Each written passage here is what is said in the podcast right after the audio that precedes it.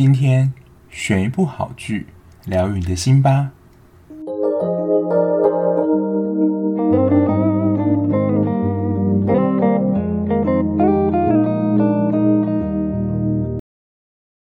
嗨嗨，我又来了，欢迎收听今天的节目。今天呢是听众推荐的第三集。那我在做这一集之前呢，就有把我想要看的两部剧先放到我的 IG，让听众去投票。共通点呢，就是主演都是 IU 李知恩。我是选德鲁纳酒店跟我的大叔。结果没想到呢，大部分的听众都是投德鲁纳酒店。那就是以我这么自虐的人来看，就是我的大叔，我大概已经知道说它是一个比较虐的剧情，所以我想说，嗯，可能我的大叔的投票率会比较高吧。但呢，最终的结果就是德鲁纳酒店。不过我还是两部都会看啦。不过今天就是要跟大家分享的，就是德鲁纳酒店这一部电视剧。那德鲁纳酒店它是二零一九的电视剧，是由 TVN 这一家电视发行的。它在目前统计的韩剧收视当中，就是这家电视台，它是排行第十的，所以其实也是蛮高的一个名次。第一名我们之前也介绍过，就是《爱的迫降》，就是玄彬跟孙艺珍这对 CP 成真的一部，这一部的收视率也是到二十八点多。那德鲁纳大概是完结篇十季左右，其实也是到非常高。德鲁纳酒店这一部电视剧呢，它本身是神怪类型的题材。说实在，我在看神怪题材的时候，我一开始啊好感度不会那么高，因为相对是神怪，所以它的真实性就会比较低一些。我个人还是比较习惯或是喜欢看一些真实性比较高，或是能够启发人心的一些剧集。不过，我觉得德鲁纳酒店很出我意料，它在各方面，真是各方面都表现得相当不错，没有一个特别能够拿出来挑的缺点。我之前也看到一个专门在进韩剧 IG 的一个调查，他就是请观众去票选，就是人生最爱韩剧的这种排行榜，然后最后进入前四强的是。太阳的后裔、爱的迫降，虽然是精神病没关系。再来就是德鲁纳酒店，它就是跨不同年份的，然后选出最爱的戏剧，然后德鲁纳能够杀到前四强，而且应该是这四部里面排行第三，而且只跟爱的迫降差一票。虽然这个调查不是绝对的，因为看剧本来就是很个人嘛，可是他能够拿下那么高的票数，我觉得就代表这一部戏一定有。那德鲁纳酒店呢？它跟一般的酒店不一样，一般的酒店就是服务活人嘛。那这个德鲁纳酒店它是服务死人，它有点像是过世的人他在前往阴间的时候中间的一个中继站。因为一般去世人他可能会直接到阴间之后，然后过我们中国就说过奈何桥，然后就忘记前世记忆，然后进入投胎的轮回里面。然后其实它这个里面剧情也有点像是这样。不过呢，会来到德鲁纳酒店呢，通常呢就是在生前有一个没有完成的心愿，他还没有办法安心的去阴间，所以暂时在德鲁纳酒店停留。然后德鲁纳酒店的员工呢就会协助顾客去完成他们心愿，好让他们能够顺利的到阴间去。而且既然是这么特别的一间酒店，它虽然在真实的你要说首尔这个地区，它是有拿到职业登记的。意思是说呢，这家酒店在地图上是真的找到、真的存在的这间酒店，不是像什么真的很神怪或是魔法世界，需要有什么特殊的管道才能够看到它。不过呢，它既然身为一间就是接待死者的酒店，里面的一些设施跟空间有非常不同的地方。像是我觉得他们有一个最特别的，就是一间房间打开之后，连接出去呢，就是一个超大型的海滩。等于说你在一间酒店里面，就是有点类似任意门这样，能够穿越到海滩。不过它就是一个多出来的空间。还有一个是类似你会在很多电影里面看到类似空中花园的场景，就是一个城堡一个最高处，打开之后呢，就能够俯瞰全首尔的景色。就有点类似，它就是浮在空中城堡那种感觉。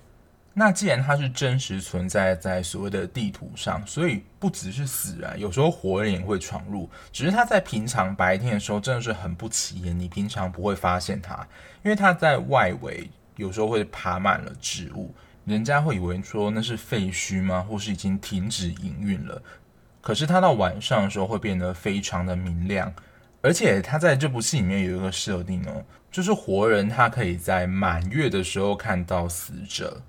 然后活人在满月这一天入住，就是见到这家德鲁纳酒店的几率是特别高的。那也为了应应这样的状况，因为平常德鲁纳酒店是服务死者嘛，那在满月这一天呢，德鲁纳酒店会特别的空出一些空间来服务活人。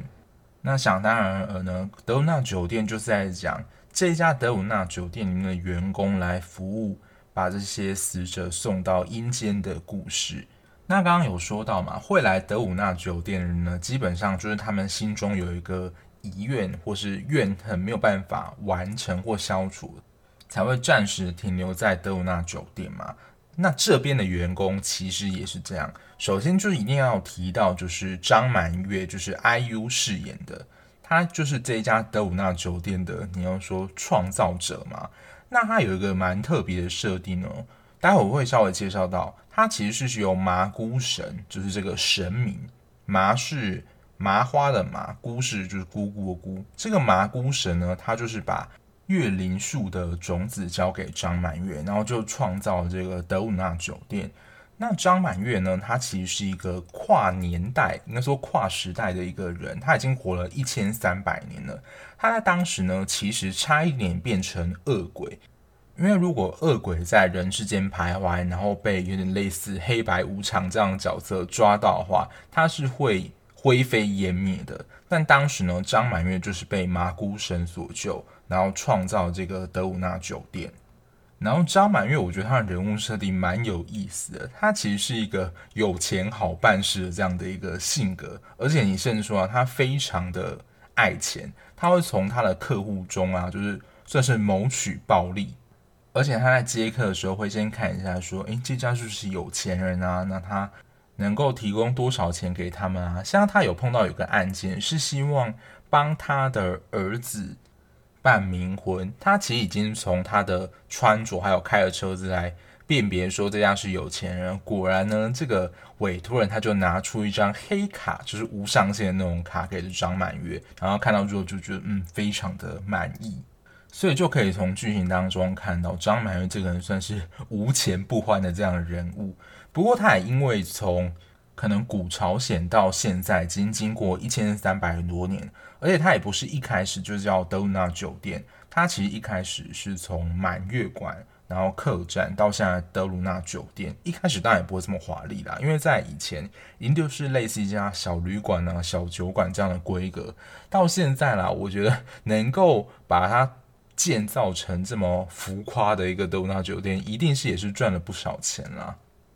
那除了张满月社长，就是这一家店的老板之外，有三个比较。算他身边知名的员工，也算是我们在剧情当中会比较常看到的几个角色。第一个呢是金时义，他其实是一个古代的文人。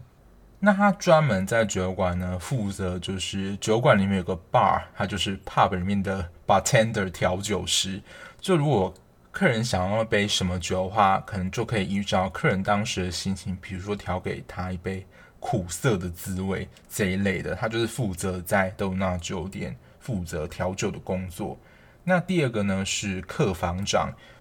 当然就是负责接待，比如说每一个客人他要住哪一间房间，还有一些房务，或是他需要什么东西，他也会送过去这样的一个角色。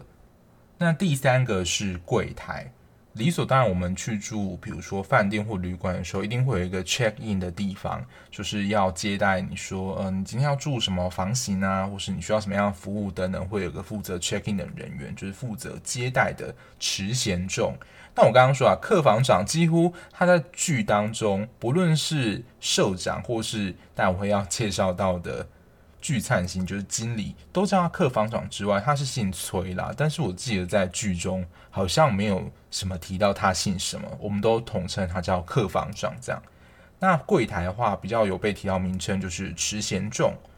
那刚刚介绍了，不论是社长或是在里面工作员工，基本上都已经死了，只是他们死的时间各不相同，然后到这边工作的时间也不同。像是池贤仲柜台是最短的，他只在德鲁纳酒店工作七十年而已。不过他的外表还是一个非常年轻的学生，因为他死的时候就是很年轻嘛，就是在学生的时候就死掉了。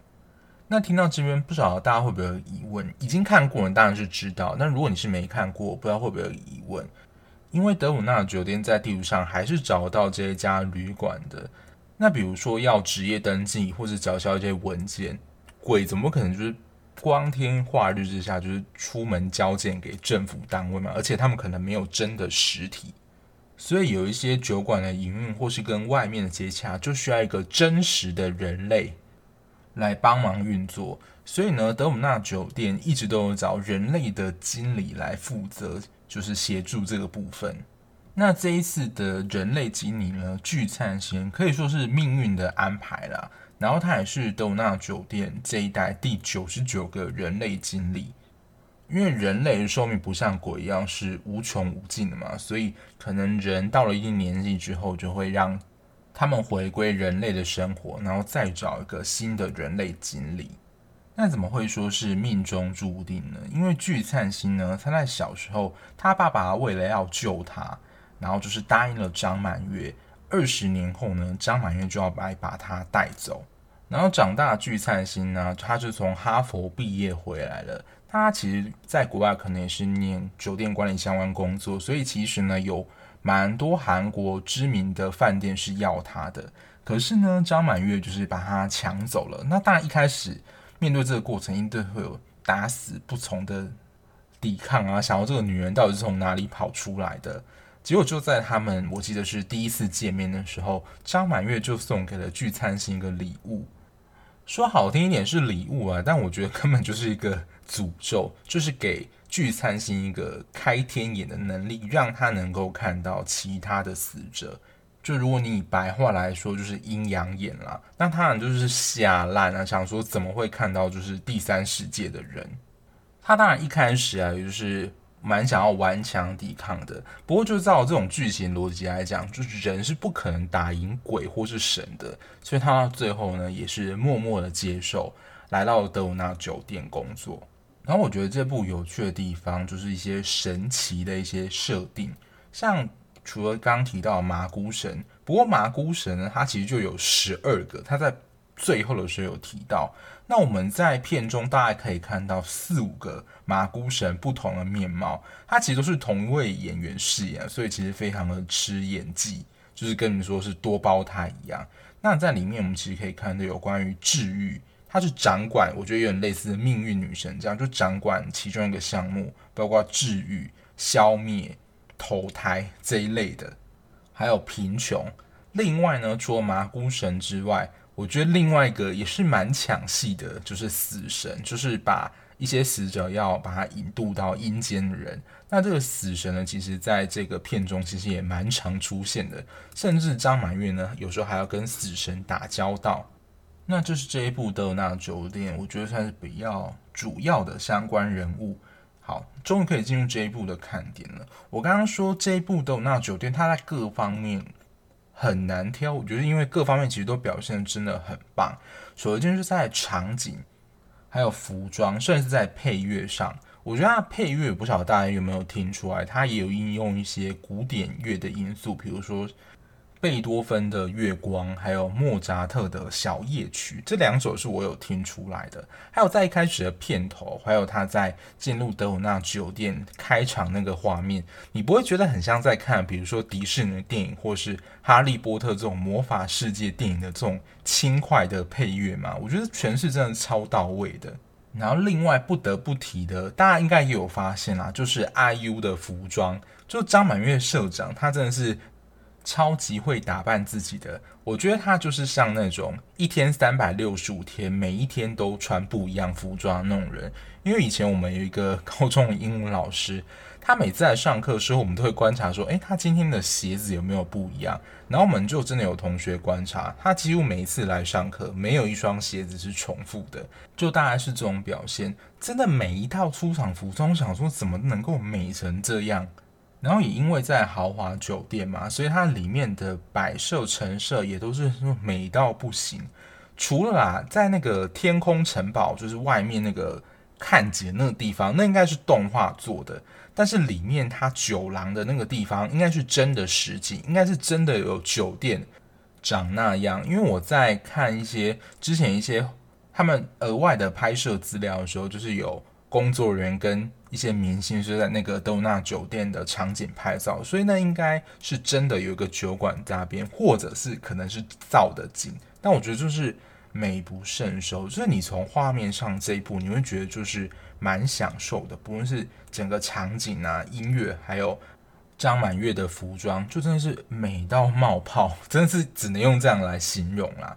那如果你以第一集看完之后，会不会想让人就是继续看下去这种冲动？我觉得这一部是非常有这样魅力的，因为它其实前面就在讲说为什么聚灿星会。来到德鲁纳酒店担任这一间酒店的经理，等于说是有一个承先启后这样的效果，你就会很期待，就是在这家德鲁纳酒店接下来会发生什么样的故事，还有张满月跟聚灿星的互动。以第一集的吸引程度来说，我觉得是能够很引人入胜，想要继续看下去的。然后这一部的第二个特点呢，它虽然定义为神怪片呢，可是如果你是胆子小的观众的话，我觉得真的还是要酌量观看，因为里面就是会提到你会见到一些死者，但不是就是每一个死者走的时候都是这么平顺的走掉。其实我们在很多恐怖电影啊，或是那种乡土剧里面看到，如果是被杀害的，或是他是。车祸怎么就是蛮有一股怨气走掉的话，他可能就会形成恶鬼，然后长相啊，或是走样子，可能都不会是很好看的。所以来到德鲁纳酒店呢，不一定都会是那种你要说情绪啊，或是整个很 OK 的人。像他们有一个大家最印象深刻的，应该就是住在十三号房的病人吧。我觉得这一段呢，大家不知道有没有看过日本一个非常经典的恐怖电影，就是《七夜怪谈》。我自己本人是没有看过啊，但这个名声大到就是我连我都知道了。反正我记得就是会有一个女鬼贞子从电视当中爬出来，然后住在这个十三号病房，就是德鲁纳酒店十三号病房的客人呢，他在生前呢，其实就是因为他被算是偷拍。就是类似 N 号房这种性爱录影带，然后就是导致压力过大自杀的，所以可以说他是含恨的离开这个世界。不过原本在德鲁纳酒店工作人呢，并没有很喜欢聚餐星这个经理，所以有点呢是想要把他赶出去。所以呢，他们引导了聚餐星这个人类经理到十三号房间服务这个客人。这个十三号房间绝对是特别定制的客房，因为它一定不像一般旅馆房间，你门打开之后就马上能够看到床啊、一些摆设等等的。它一打开呢，是一个长长的走道，等于说它真实的房间还要在更里面走去你才看得到。而且呢，这个房客他就是躲在一个你在恐怖片里面就是会有一个衣橱，然后他是躲在衣橱里面，就是没有办法见人的。那因为刚刚有说到，他生前也算是自杀的，所以他对于人是含有极大的怨恨的。所以呢，聚灿星经理走进去，等于说就是找死啦。然后张满月社长听到这件事情之后呢，就赶紧的就是跑去十三号客房救他。但是也是为了要救他，不要被这个十三号客房的人盯上呢，十三号客房的客人就逃到了人间的世界，找那些生前，比如。强迫他拍这些影片的人报仇，这样，而且我觉得他用的手法就真的是恐怖片的情节。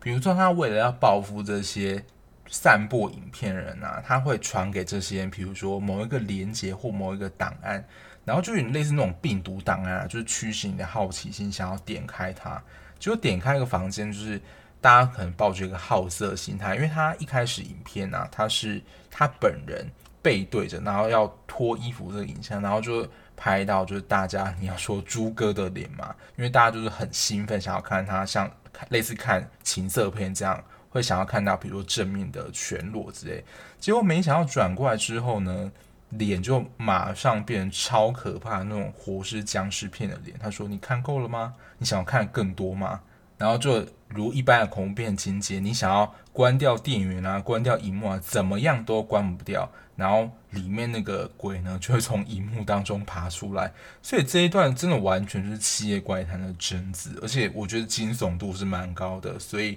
就像刚刚说，如果你是会有点胆小害怕的话，这一段就是真的要稍微小心一点。这个是比较恐怖的房客啦，当然其他还有一些委托人是稍微比较温馨的。其中我记得有一个蛮感人的，就是像刚刚讲那个黑卡的，想要帮助他的儿子冥婚的那个，其实是呢他们的恋情不被祝福，他希望那个女生呢能够放弃他儿子，不要再纠缠他这样，因为男方其实没有死，还是活人的状态，可是如果要跟这个女的在一起的话，等于说他也要把这个男生变成死人一样，就等于说这个男的也会死就对了。但后来他自己想要，为了不要让这样的事情发生呢，麻姑神这个时候也出现了，给他一把剪刀，剪断这个姻缘。这一幕在后面的情节是有被拿出来谈论过蛮多次的，也算是这一部里面的一个金句之一啦。就是你在放弃这件事情，有时候你想要放弃是比坚持还要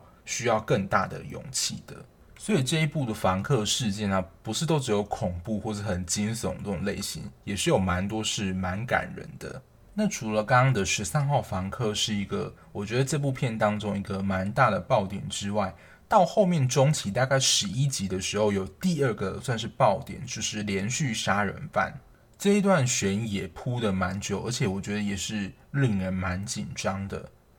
所以，其实，在看这部《德鲁纳酒店》的时候，你情绪的转换其实也是很忙的。它不会全部都处于很悲伤或是很恐怖的状态，有时候蛮搞笑，有时候蛮感人，有时候蛮惊悚的。我觉得就是这一部剧很多元的地方。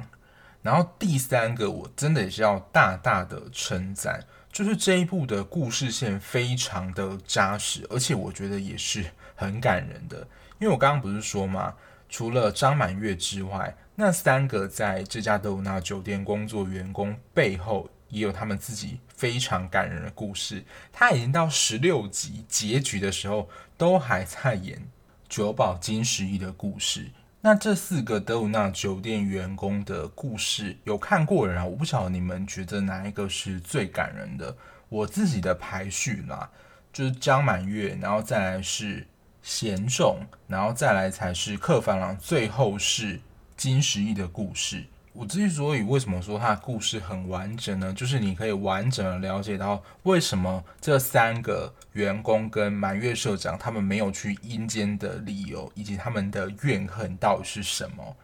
我很简单的、很快速说明一下啦，因为张满月他就活了一千三百年嘛，而且他没有转生之外，可能他经历的。年代，每一个人可能都经过了很多个轮回，然后在朝鲜那个时代呢，当时他爱的人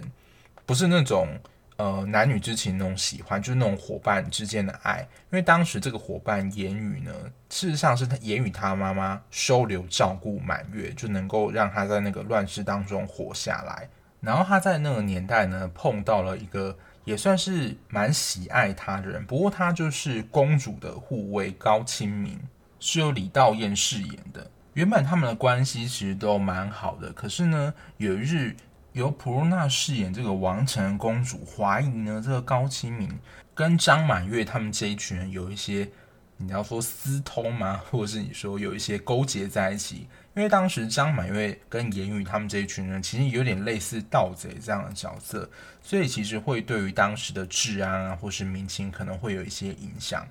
反正公主啊，就是要高清明证明他的清白，然后就是要让他自己当诱饵，去把张满月他们引出来。果不其然，他做诱饵，张满月跟言语他们就被抓起来了。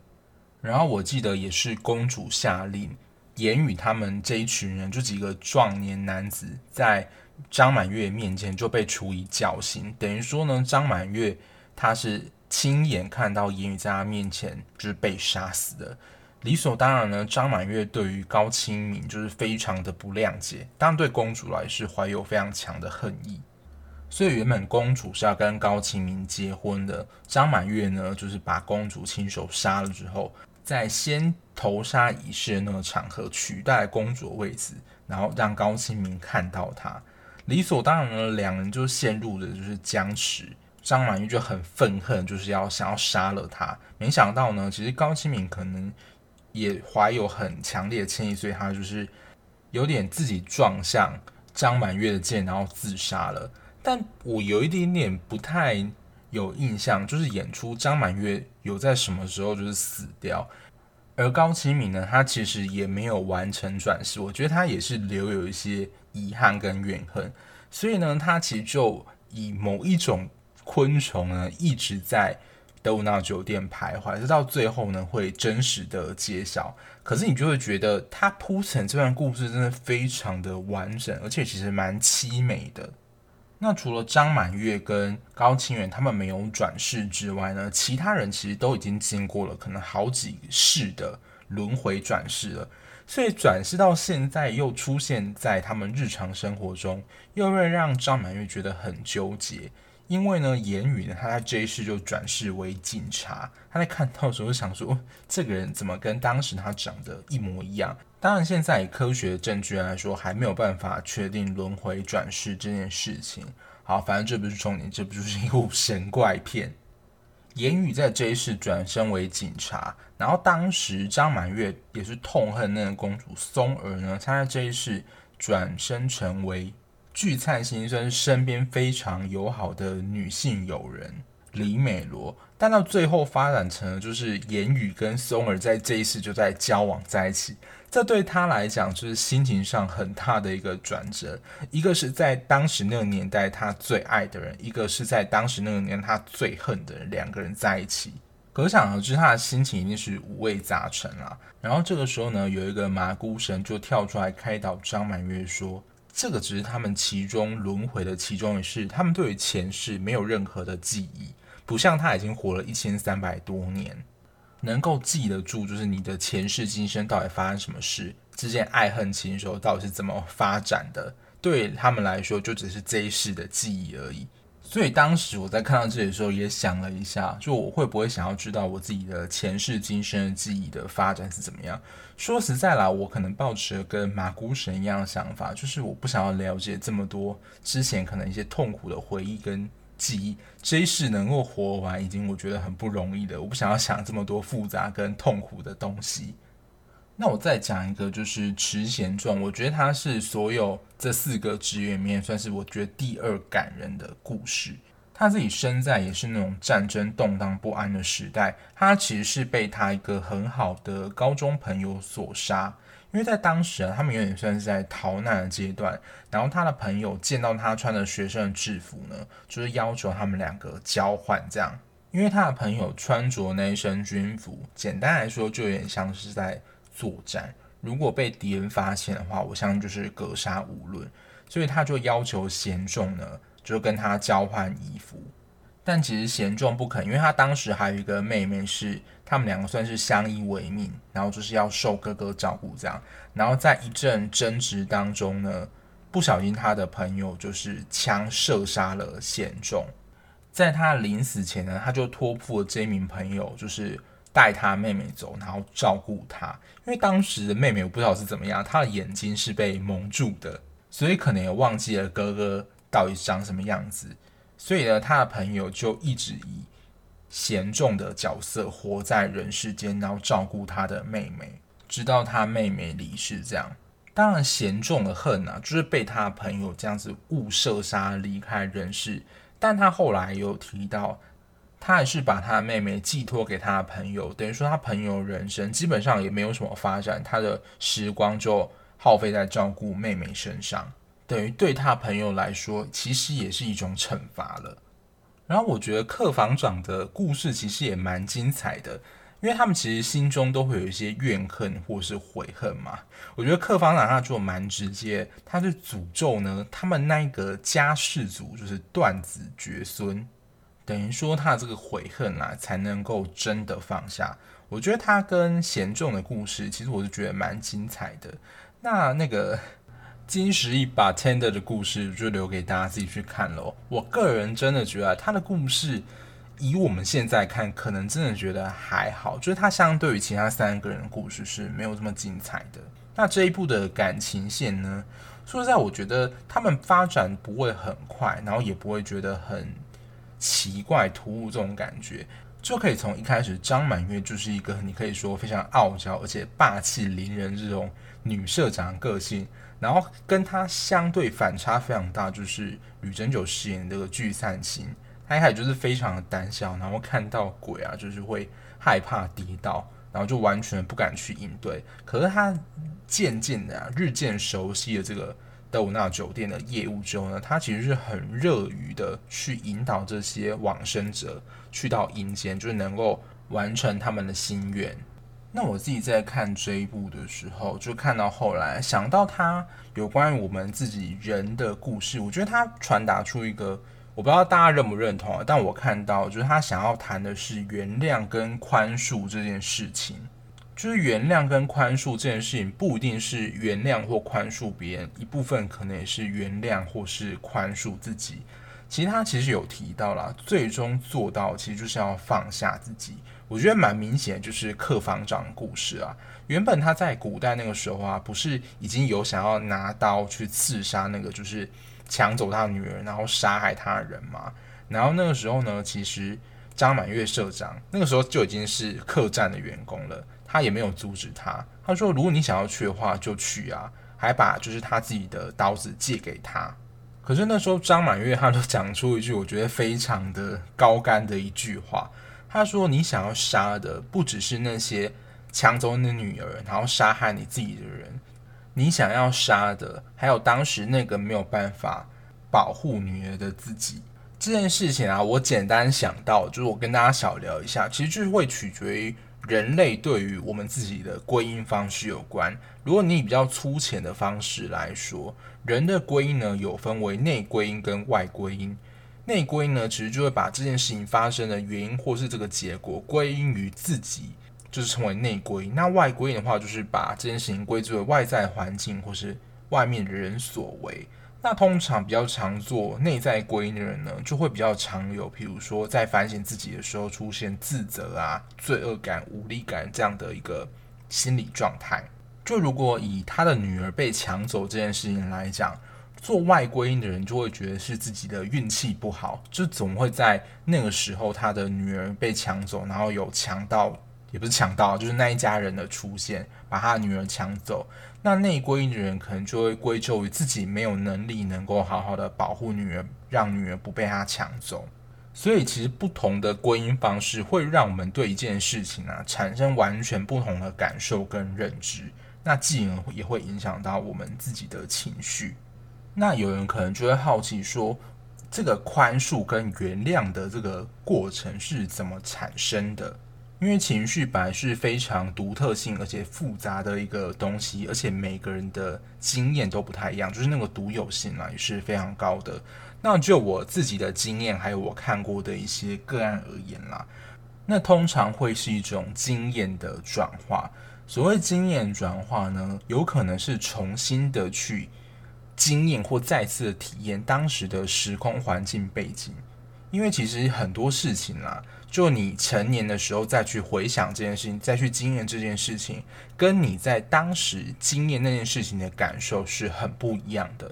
比如说啦，呃，小时候如果有被霸凌的经验，到你长大，你再去谈这些霸凌的事情的时候，你在当时的情绪跟经验跟现在一定都是非常不同的。所以我们比较常做的啊，可能是让这个当事人回去看看，在当时那个年代的自己。的可能无能为力，或是你在那个时候其实已经能够做到最好了，就是那个样子。即使可能在当时的那个结果还是不是你的满意的，但是你就能够产生一种你要说重新的理解，或是经验的转化。你会觉得那个经验不是你做不到，或是你愿意让事情发展成这个样子。因为我觉得回到当时的时空背景，你可以再重新的经验到。那时候可能是多么的无能为力，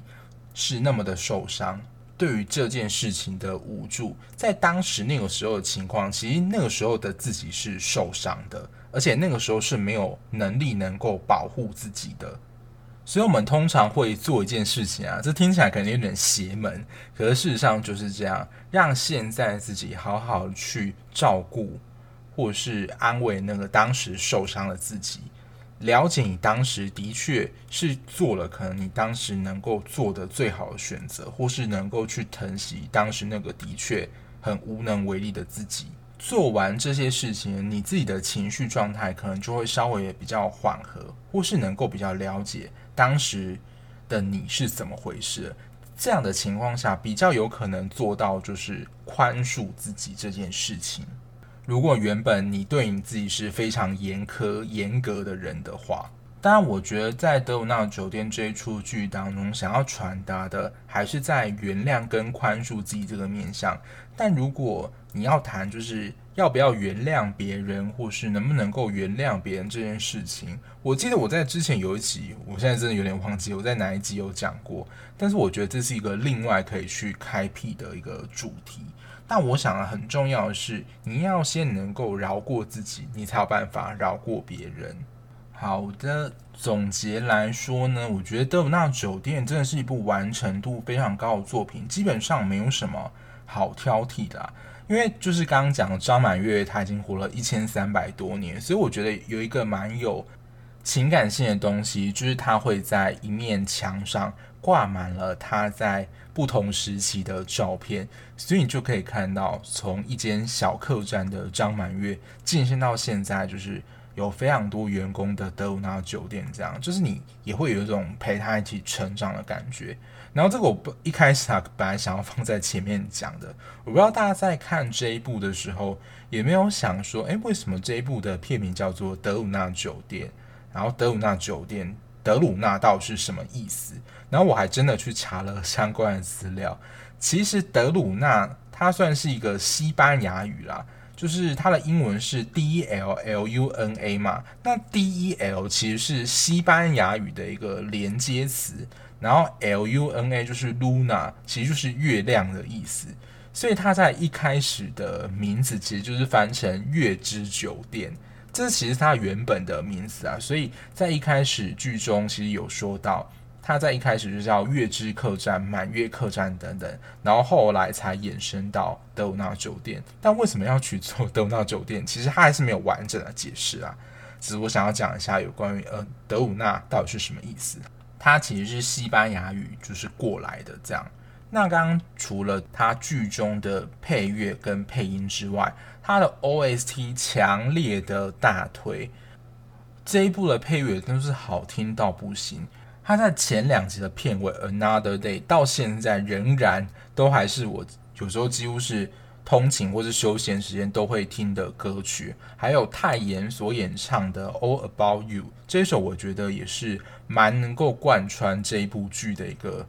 OST 的主题曲。等于说啊，你没有看过这个剧，你来找就是德鲁纳酒店 OST 听，我都觉得非常值得，就是一个好听的音乐。真的，真的，这一部的音乐配乐就是走过路过不要错过，就是网络上就可以找到相关资源了。如果你没有，看过或是也没有想要看这个剧，去找音乐来听，我都觉得非常的值得。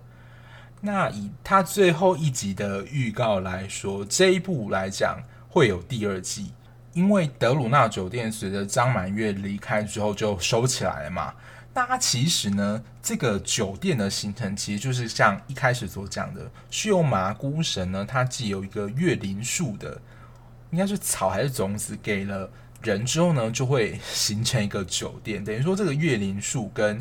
这个酒店的持有者是共生关系。那一开始我们这一集看的是德鲁纳酒店，它在最后啦，其实已经演出来了。新的酒店呢叫做蓝月酒店，而且新的经理呢，他也没有这什么掩饰，就是由金秀贤扮演的。那这一部是二零一九的剧啦，所以我不晓得接下来的续集。会不会真的是由就是金秀贤来饰演？因为他就已经在最后都已经留下这个梗了，所以我就应该觉得他应该就是会有第二季吧。而且就是这一部算是叫好又叫座的一部作品，也没有什么理由能够不拍第二季啦。唯独可能就是经费的花费特效就是很惊人，可能会让制作组却步这样。好啦，那以上就是今天分享听众推荐的第三集《德鲁纳酒店》，依然是无雷，也是非常推荐的一部作品。